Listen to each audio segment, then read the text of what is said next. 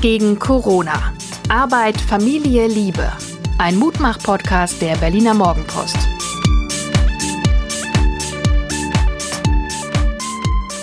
Hallo und herzlich willkommen zu unserem kleinen Auferstehungspodcast. Mein Name ist Hajo Schumacher und mir gegenüber sitzt die bezaubernde Suse Schumacher, Psychologin, Coachin, Mutter, Gefährtin und Mensch. Und heute steigern wir ein bisschen. Mutmach alleine reicht nicht. Es ist Ostern, da wird amtlich auferstanden. Wo bist du die letzten 24 Stunden auferstanden? Außer heute, außer heute, heute Morgen. Das wollte ich doch jetzt gerade sagen, dass ich aus dem Bett auferstanden bin. Oh, nein, ich ähm, bin in den letzten 24 Stunden, wir waren heute Morgen im Wald laufen und ich freue mich über jeden Baum, der gerade grün wird. Und das habe ich jetzt schon 10.000 Mal erzählt. Aber es ist wirklich so, ich, mir geht jedes Mal das Herz auf, wenn ich draußen bin und im Moment Mm, diese Vögel, die überall zwitschern und sich jagen. Heute habe ich Spechte beobachtet und habe dann überlegt, wir hatten ja neulich dieses Beispiel mit den Spatzen und ich habe ja gesagt, das ist für mich immer die Punk-Gang. Und heute habe ich überlegt, was die Spechte denn eigentlich sind. Also es gibt ja Leute, Dem die Specht sagen. ist alles recht. Es gibt ja Leute, die sagen, ähm, Spechte sind in Wirklichkeit die Waldhüter, weil sie alte Bäume von Insekten befreien, weil sie immer wieder in ihre Spechthöhlen zurückkehren. Ich hatte noch nicht so richtig die Metapher für Spechte. Fällt dir dazu was ein? Dem Specht wird gern mal schlecht.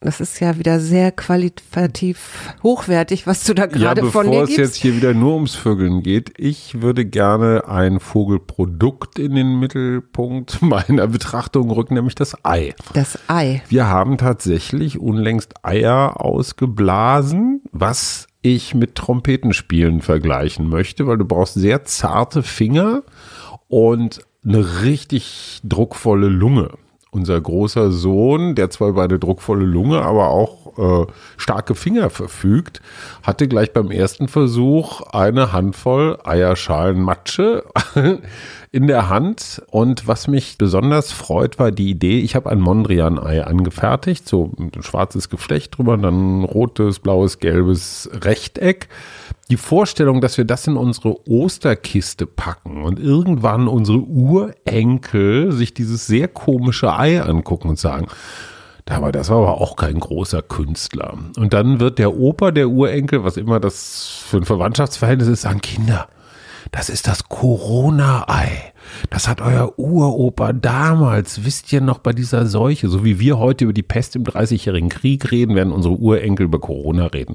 Das heißt, ich habe Geschichte geschrieben, G Geschichte gemalt. Jetzt du, jetzt kommst du wieder mit ne, der Trottellumme. ich hatte auch sehr viel Spaß gestern beim Ostereier anmalen und ich finde unsere Zusammenstellung jetzt mit deinem Mondrian-Ei, unser Sohn hat äh, irgendwelche 030-Nummern aufs Ei geschrieben. Also ich finde. Und Sneaker-Logos. Äh, genau, und ich hätte nie gedacht, dass plötzlich diese Sachen, die wir ja, das ist ja etwas, was ich in der Kindheit gemacht habe. Was hast du eigentlich zu Ostern immer in der Kindheit gemacht? Also ich war ein richtig süßer. Und worauf ich wirklich geil war. Das kann, man kann es nicht anders bezeichnen. Es gab so Zuckerspiegeleier, ungefähr von der Größe eines In Gelb Größ und Rot. So sieht's, nee, orange. Äh, orange, weiß, genau, orange ja, und drunter ja, ja. war noch so eine Schokoladenschicht. Das war purer Zucker. Also heute würde man sagen, reines Heroin für Kinder. Die gibt es auch immer noch. Ich die bin dran noch. vorbei. Oh, kauf sie nicht, gelaufen. kauf sie nee, nicht. Ich, ich, würde sie, ich würde ein Kilo davon direkt so mir den Hals littern. So, das war das eine. Dann natürlich die Krokanteier. Ich bin ein großer Freund von Krokanteiern und als Kind habe ich mir immer ein großes Vergnügen draus gemacht, weil meine Eltern hatten immer Spezialeier. Und als kleines Kind mochte ich die nicht. Und als heranwachsendes Kind wurden die mir immer sympathischer. Das waren diese Liköreier. die allerdings, wenn du drei oder vier davon gegessen hattest, machten dir ungefähr einen Schädel wie eine Flasche Eierlikör. Also die Dinger, das war alles nicht gesund, was wir da zu uns genommen haben. Aber es war groß. Bei uns wurden die Eier immer nach dem Kirchgang versteckt, was mich als Kind fürchterlich, also du sitzt da ja dann in der Kirche und du verstehst ja nur die Hälfte Hälfte und der Pastor predigt und predigt und kommt nicht zum Ende. Das war für mich immer die ähm, Tortur dann zu warten, dass es endlich in den Wald geht und dann musste ja aber ein Erwachsener noch vorlaufen, um die Eier zu verstecken. Mit so ganz schlechten Ausreden, ne? Mit so ganz schlechten Ausreden. Es hat eine Weile gedauert, bis ich das verstanden habe, aber dann war gut. Mit 17 hattest du es kapiert?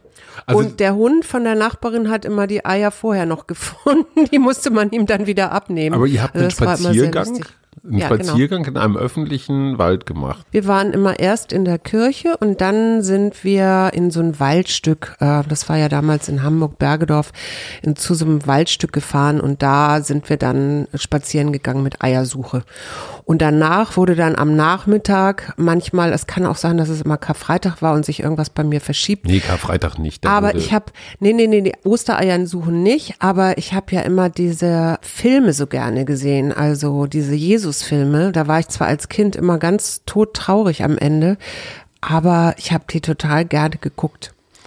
Bei uns wurden die Eier im Garten versteckt. Äh, erst in unserer, wir hatten so eine kleine Wohnanlage, so eine Eisenbahner Wohnanlage, da gab es so einen Innenhof und da wusste man immer schon, unter welchem Balken von der Sandkiste nur mit hoher Wahrscheinlichkeit ein Ei lag. Also nach drei, vier Jahren kannte man alle Verstecke.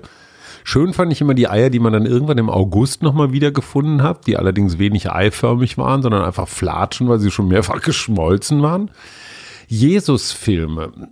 Ähm, ja, ich war mehr so ein bisschen mehr so ein Ben Hur-Typ, also so ein Wagenrennen. Stimmt, das wurde aber auch immer zu So ein Wagenrennen durfte Zeit, schon ne? gern mal dabei sein. Ansonsten war mir diese dauernde Heiligkeit dieser Filme, ah, da fehlte mir ein bisschen die, die Action. Wobei die waren natürlich die warm. war doch da. Was? Die, die war Action? doch da, natürlich. Ja, hinterher, wenn einer gekreuzigt wurde. Wobei ich mich immer gefragt habe, ob sie jetzt dem Schauspieler wirklich einen Nagel durch die Hand gehauen haben, also ob der praktisch so einen Bonus gekriegt hat für, für Verletzung oder wie die das gemacht haben. Also so. Ich war ja so immer überlegt. in Jesus ein bisschen verliebt. Das war ja so voll mein Typ. Ja, ich weiß, Maria Magdalena ist sowieso dein absolutes Role Model. Das ist was ganz anderes. Nein, aber äh, ich war in Jesus ehrlich gesagt nicht so ganz verliebt. Ich fand ihn immer ein bisschen luschig. Ich dachte mal, warum haut der nicht ab?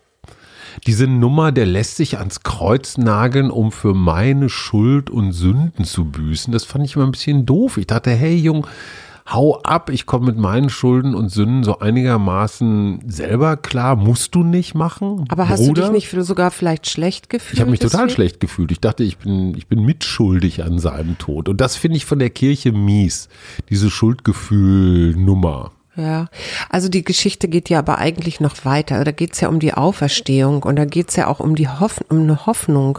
Also die Hoffnung, ähm, dass uns das vergeben wird, dass da jemand gekreuzigt wird und dass er wiederkommt und dass die Gerechten dann in den Himmel kommen. Und, und was ist, wenn du keiner von diesen Gerechten bist? Also du hast ja nicht die Sicherheit, dass du in den Himmel kommst. Naja, musst du doch in der Hölle schmoren. Nein, ich, also was, was ich was daran hat das jetzt auch mit Jesus zu tun? Wenn der alle unsere Schuld auf sich genommen hat, dann gibt es ja niemanden, der in die Hölle muss. Die, die Geschichte geht ja weiter. Also es, äh, erstens ist, ist es hängt es ja davon ab, wie du dich hier in dieser Welt verhältst. Ne? Deswegen gibt es ja, ja nee, ist egal. Jesus übernimmt das schon.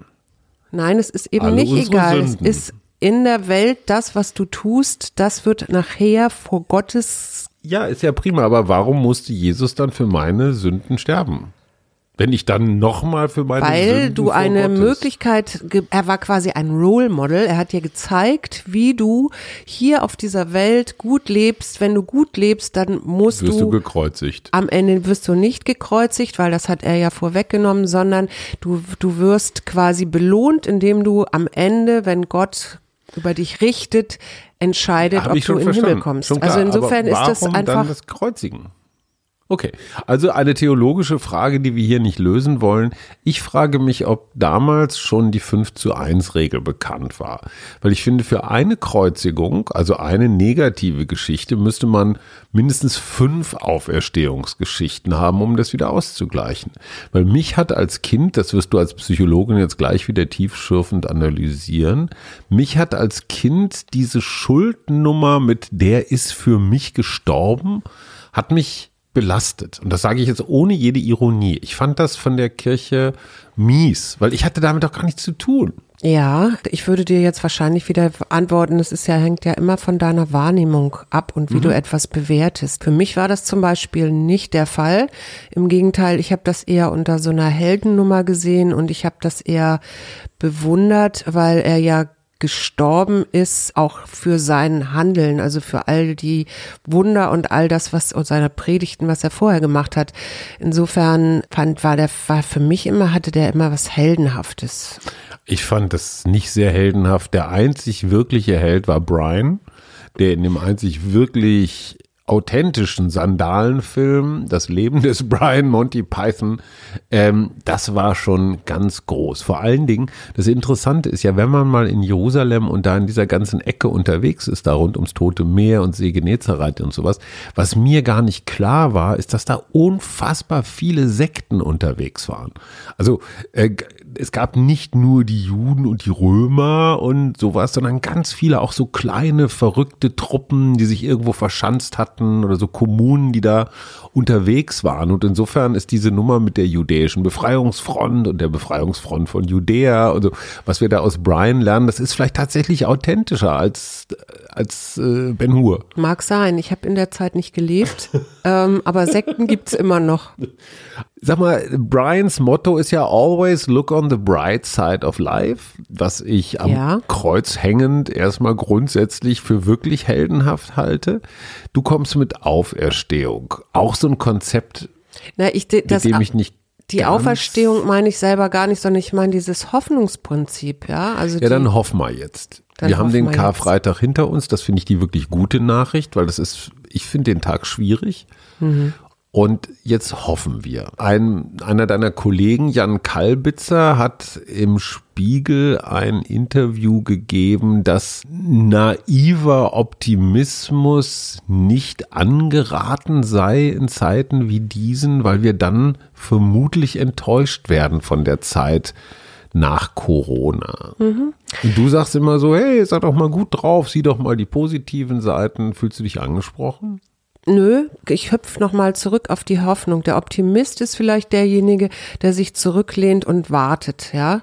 Aber der Hoffnungsvolle ist derjenige, der halt auch gestaltet, also der positiv äh, über die Zukunft nachdenkt, der sich aber auch positiv verhält oder positiv mhm. vorwärts geht und sich die Strategie überlegt, wie er zu seinem Ziel kommt. Insofern geht es nicht um blinden Optimismus, sondern es geht darum zu sehen, wie können wir mit einem positiven Blick in die Zukunft unser jetziges Handeln beeinflussen. Und ein zweite, eine zweite Stärke, die da auch eine große Rolle spielt, ist die Dankbarkeit.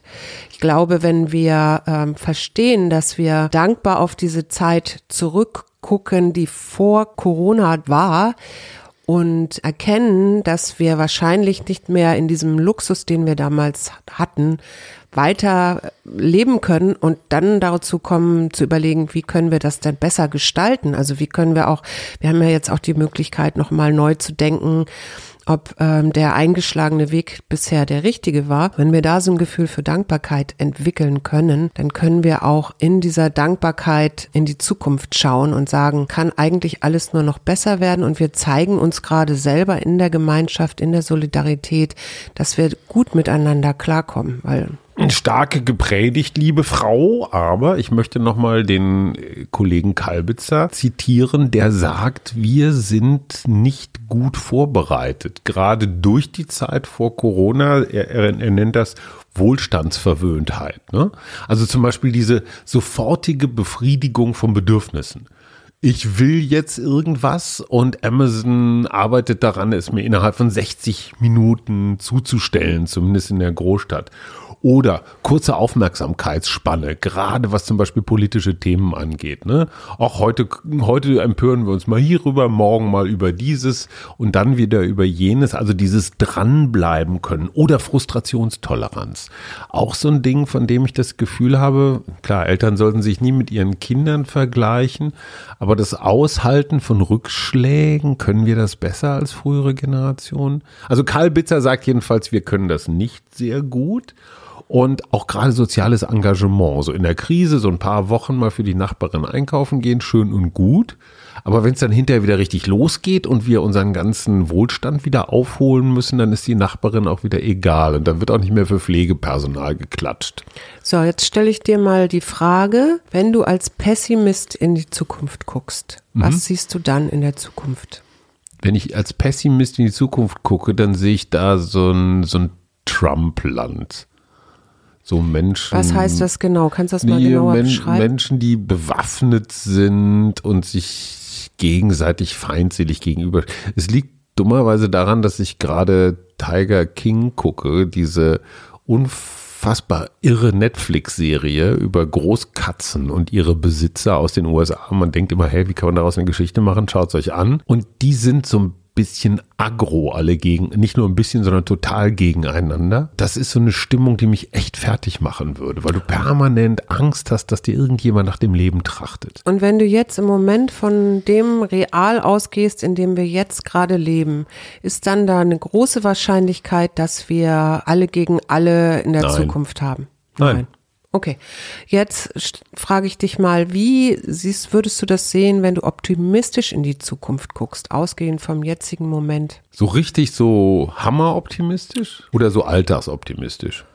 So wie du eben sehr pessimistisch in die Zukunft geguckt hast, guckst du jetzt mal etwas übertrieben optimistisch in die Zukunft. Wir hatten letztes Jahr eine Einladung zu einem Geburtstag drei wunderbare Frauen, allesamt Freundinnen von dir übrigens, sind gemeinsam 40 geworden. Und die haben drei Tage auf so einem ja in so einer Kommune am See irgendwo in Brandenburg ihren Geburtstag gefeiert. Und es war ganz viel mit Verkleidung und ganz viel DJs und Musik und eine riesenlange Tafel mit Essen und es war so sehr gemeinsam Hippie-Kommunenmäßig, total nett. Es wurde wahnsinnig viel getanzt, es war wahnsinnig viel Musik. Das ist positiv, das mhm. ist optimistisch. Okay. Und wenn du jetzt von hier aus guckst in diese beiden Richtungen, welche ist die wahrscheinlichere, wenn du vom jetzigen Zustand ausgehst? Ich würde mal sagen, diese Mittelposition mit 10% in die eine, 10% in die andere Richtung ist das Wahrscheinlichste. Aber du siehst schon daran, wie du dich ausrichtest, also ob du jetzt positiv in die Zukunft guckst oder negativ in die Zukunft guckst, das entscheidest letztendlich du und dementsprechend gestaltest du auch deine nächsten Schritte in diese Zukunft. So, ich ziehe jetzt eine Karte, um zu gucken, uh, wie schön, ob du, ob du recht hast, ob die Karten sagen, dass du recht hast. Okay. Morgen lesen wir aus den Eingeweiden junger Spechte. Und was haben wir für eine Karte Schwesterlichkeit, heute? Brüderlichkeit. Das finde ich super. Schwesterlichkeit, Brüderlichkeit fällt mir tatsächlich ein, ähm, also gerade bezogen auf Schwesterlichkeit, in fra anderen Frauen keine Konkurrentinnen zu sehen, mhm. nicht stutenbissig zu sein, sondern die als Schwestern wahrzunehmen, als Menschen gleicher, gleichen Geschlechts, äh, wenn auch mit unterschiedlichen, manchmal unterschiedlichen Ansätzen, aber sich einzureihen und zu sagen, wir sind Schwestern. Das geht mir ganz ähnlich. Ich habe da, ich habe da zwei kurze Geschichten. Ich war mal auf so einem Männerworkshop eine ganze Woche und da war dieses Thema Brüderlichkeit stand eigentlich im Mittelpunkt. Es ging gar nicht so sehr, beim Männerworkshop denkst du immer, ja, es geht um Autos oder Alkohol oder Grillen oder irgendein so Scheiß. Brüderlichkeit war in der Tat das Thema. Und genau wie du sagst, in dem Moment, wo ich den anderen Mann, ob das in der Kneipe ist, auf dem Sportplatz, im Job, wo auch immer, wo ich dem das gönnen kann, dass er zum Beispiel mehr verdient oder die Frau abschleppt, die ich, die ich eigentlich für mich vorgesehen hatte, in dem Moment, wo ich nicht sage, ich bring dich um, du Schwein, sondern hey, toll, gönn ich dir, ich bin bei dir, verändert sich das komplette Welt- und auch Selbstbild. Du kommst mhm. raus aus diesem Kämpfer, Pavian, der einsame Helden-Modus und kommst in so eine Community rein. Und manche Männer verunsichert das total, wenn du auf die zukommst und zum Beispiel sagst, hey, das ist ja eine tolle Klamotte, die du anhast. Du machst einem anderen Mann Komplimente, anstatt zu sagen, ja, eigentlich habe ich auch so eine Uhr, die ist noch viel teurer als deine. Also nicht dieses Rivalenhafte, sondern das Brüderliche. Mhm. Ich finde es super. Was sagt das Buch? Das Buch sagt, betrachte die Menschheit als eine große Familie und sei gütig zu allen, denen du begegnest. Ja, schneller ja. und schöner kann man es nicht sagen. Kann man es nicht sagen. Ich wünsche dir auf jeden Fall frohe Ostern, mein lieber Schatz. Nein, du sagst mir erst noch ein Lied mit äh, Ach, Beatles, OP. Q, diesmal aber wirklich Q. Queen? Das habe ich schon vor fünf Folgen. Killer Queen. Das ist She's jetzt Guantanamera. Guantanamera, ist das mit Q? Q war das. ist ein Film, aber kein Lied. Ähm, ein Lied mit Q. Questions? Gibt es bestimmt als Qualität kommt von Qual. Warum fällt uns kein Lied mit Kuh ein? Kuhhandel, nee. Das ist ein Spiel und schreibt sich, glaube ich. Kuhhandel finde ich sehr groß. Also, wir verabschieden uns mit dem Top-Hit von Quantanamera und das war Kuhhandel. Tschüss. Tschüss. Wir gegen Corona. Arbeit, Familie, Liebe. Ein Mutmach-Podcast der Berliner Morgenpost.